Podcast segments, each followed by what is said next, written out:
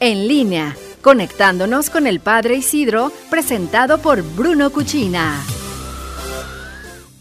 Hola Iris, gracias. Para mí también siempre es muy, muy, muy gustoso poder estar contigo, con todo nuestro auditorio de noticieros en línea y compartir tantas cosas buenas. Quiero responderte algo que me preguntabas en particular, que es cómo nos estamos tomando aquí la, el desconfinamiento, esta salida paulatina de las medidas que se habían tomado para evitar y, y, detener los contagios del coronavirus, pues bueno, mira, la gente en general sigue saliendo con mucha precaución, de siguiendo las indicaciones que dan las autoridades civiles, incluso a veces hasta exagerando un poquito, que no viene mal, el, el seguir el, ir con tapaboca, el lavarse bien las manos, en todos los lugares que tú vas, te toman, si son lugares cerrados, te toman la temperatura para entrar, eh, te ponen gel, todo eso la gente lo está tomando con mucha conciencia. La gente, si no tiene para qué salir, no sale.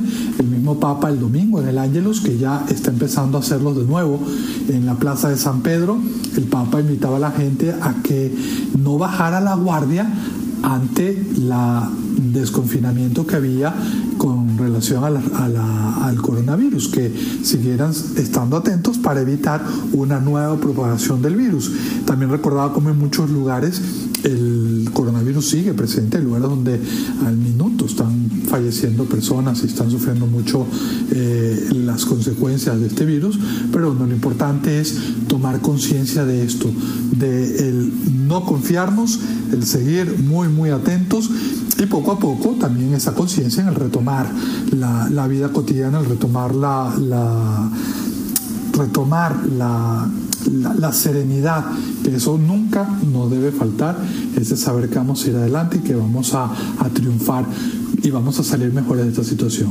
Hoy el Papa Francisco sigue sus catequesis en el Palacio Apostólico, en la biblioteca del Palacio Apostólico, por la, pandemia, eh, evitando también el contacto y que la gente también se, congregue mucho, buscando estar cerca del Papa, que la gente se congregue mucho. El Papa sigue sus catequesis sobre la oración y hoy toca la historia, el relato de la historia del patriarca Jacob, un hombre que había hecho de la astucia su mejor arma, pero que ante la fragilidad, ante ese encuentro, la fragilidad la vulnerabilidad, cae ante Dios y busca eh, mejorar su vida.